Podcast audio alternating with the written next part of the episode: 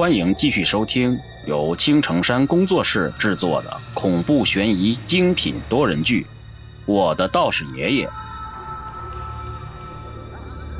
第三十三章：最后一次。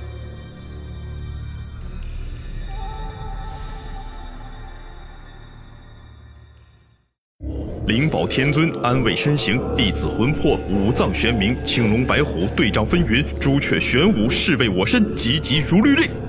马三口中念着请阴咒，一口鲜血喷在了我背上的符咒之上。做完这些，马三的脸色突然变得惨白，神色也萎靡了下来。啊，三爷，你没事吧？我感觉到马三的情况似乎不太乐观，急忙回身喊道：“别管我，快请！”马三虚弱的对我吼道：“此时此刻，他能做的也只有这么多了。”请。事不宜迟，现在我只能请来阴魂，才能有机会反败为胜，要不然就浪费了马三给我的机会。受死吧，小子！那影道人此时也已经察觉到了我们这边的状况，叫嚣着就向我冲来。请！眼看着那影道人就快来到我的身边，我不由得焦急了起来。请！最后一个“请”字落下，一股神秘的气息突然窜出了我的身体。道人的攻击也在这个时候到了，只见一道金光从我身上发出，那影道人致命的一击就这么轻易的被我弹开了。不仅如此，就连那死死困住马三的半截钢都被弹飞了出去。风吹柳叶遮黄蝶，薄翅不知已落蝉。一道苍凉的声音。在我脑海之中响起，如果此时我看得见自己的话，肯定会惊呼出来。我的头发不知道什么时候已经变成了银白色。徒儿，我们终于见面了。这个声音我很陌生，可是他好像认识我一般，满含着慈爱。此时的影道人见到我突然间的变化，心中暗惊，二话不说，连忙运起法术。小兔崽子，我就让你魂飞魄散！大喊一声，就冲我袭来。然而这个时候，我根本就不知道外面是什么情形，因为我的脑海里出现了一个人。一个穿着白袍的中年男子，有着一头银色的长发。徒儿多亏了今日有请音符，我们师徒俩才有缘相见。为师走得早，不能亲授我徒。今日我徒有难，为师甚是惭愧啊！那白发大叔背对着我。言语之中包含了无尽的落寞和沧桑。头发白了就牛掰是吗？老子叫你连投胎的机会都没有，给我死！那影道人不知道我现在的状况，只是感觉如果此时不弄死我就没有机会了。于是他使出了最后的杀招，想置我于死地。我察觉到了身后的杀气。冷笑一声，头都没回，只是站在原地，就连动也没动。影道人的灭魂术直接打在了我的天灵盖上。看见自己的进攻得逞，影道人放肆的大笑着，岂不知他距离死亡仅一步之遥。不是谁的魂，你都可以灭的。我嘴角露出一丝邪气的微笑，双手快速的结印。徒儿，为师怕施展通圣眼会弄瞎你的眼睛，此次机会也甚是难得，为师就让你领会一下这背部乾坤的厉害。我徒看好了，一是修道只为苍生，通圣一脉，一脉通圣。随着咒语落下，我感觉自己的背上似乎生出了一个太极八卦。刺眼的黄光散发出来，那影道人也已经察觉到了不妙。徒儿，你可要记好了！我伸出手指，对着影道人一点，一声惨叫传来，那影道人硬生生的被我背后的八卦图轰出了十米多远。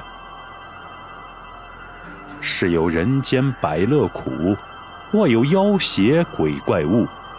如若世间呆不耐，快快到吾魂中来。阴阳八卦阵开。随着一道威严的声音，身后的八卦图发出了万道金光，那鬼面纷纷嘶吼着想要逃走，可是却根本抵挡不住那恐怖的力量，一时之间全都灰飞烟灭。而就在此时，只见一道青色的影子，慢慢的从影道人的身上脱离出来，站在那里，冷冷的看着我。果然还是被你识破了，想不到你竟然有天生八卦图，是我低估了你。不过这种强度的八卦图对我还是太弱了。你叫李二是吧？小小年纪就有如此本事，我记住你了。但愿后会有期。哈哈哈！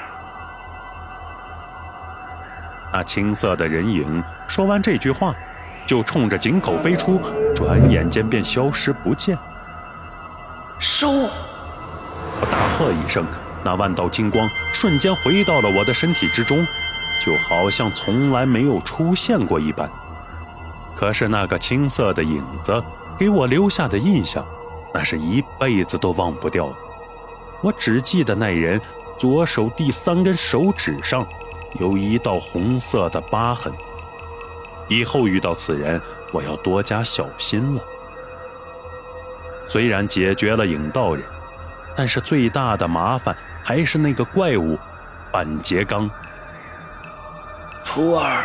也不知道那个家伙哪里弄来的半截钢，但是以我现在附在你身上的情况来说，我们应付不来的。唯一的办法就是躲。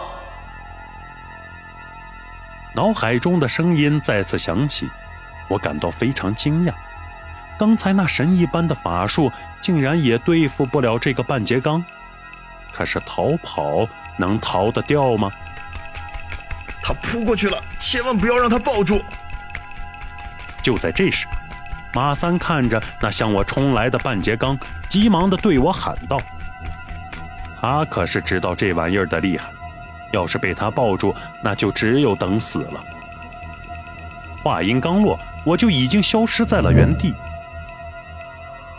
想不到这东西速度这么快。这样再来几个回合，我们师徒俩就要交代在这儿了。即使我们每次都能侥幸躲过去，但是你的身体机能太弱了，要不了多久就会没力气的。我们通圣一脉承载着太多的古老禁忌，不能在这里倒下。一定有办法的。脑海之中的那个白发大叔喃喃自语的说道：“既不受于万物，也不顺于天道，其始于六道而不属于六道。既然这个家伙是人变的，那么就一定有漏洞。”马三仔细的观察着这个半截钢，嘴里不断的说着自己的猜测。然而此时。我浑身已经开始隐隐发痛，刚才用八卦吸收了太多的鬼魂，我有点支撑不住了。感觉浑身发冷，止不住的颤抖起来。这是阴气入体的缘故。要是这么下去，要不了一会儿，我就会变成人不人、鬼不鬼的怪物。现在只有搏一搏了，徒儿。为师要用你的身体开启通圣天眼，会尽量保全你的双目的。这句话说完之后，我举起右手，伸出大拇指，形成一个六的样子。对着眉心就点了上去。大禁忌之通圣天眼，开！打开天眼，我只觉浑身一松，再睁开眼睛的时候，已经是恢复了常态。就当我回归意识的那一瞬间，我看到了面前站着一个满头白发的大叔，他就是我的师傅。李弘阳，碧落黄泉，天眼升天，万物之始，洞察万物。虽然师傅现在是灵魂之体，却依旧可以使出通圣天眼。可是这么一来，他就要灰飞烟灭了。徒儿啊，这个东西是六道之外的魔物。我天眼都看不出他的弱点，今日不除，日后必定是个大患。趁着这个怪物还没反应过来，我会将自己的灵魂注入他身，然后进行灵魂之火的自燃，将其焚尽。哎呀，想不到今日我师徒相见。会是最后一面，我的乖徒儿啊，保重啊！通圣一脉，一脉通圣，夺舍。不等我反应过来，面前的李洪阳，我的师傅，就已经和那半截钢合二为一。啊，师傅！那一刻，我看着面前的半截缸，眼泪夺眶而出。燃！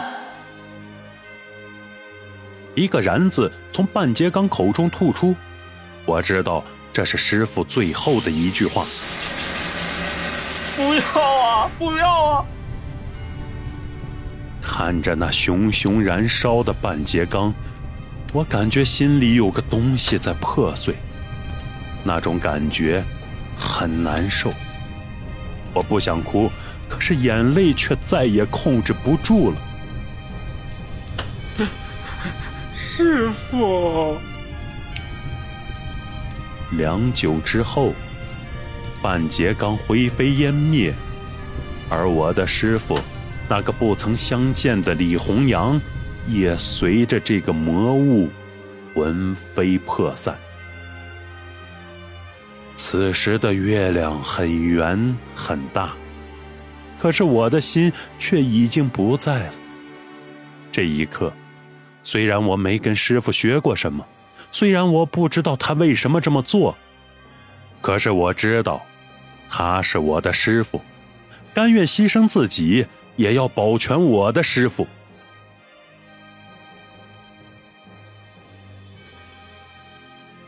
以上就是为各位播讲的第三十三章内容，感谢各位的收听，欢迎您订阅、评论、转发本专辑，下集精彩继续。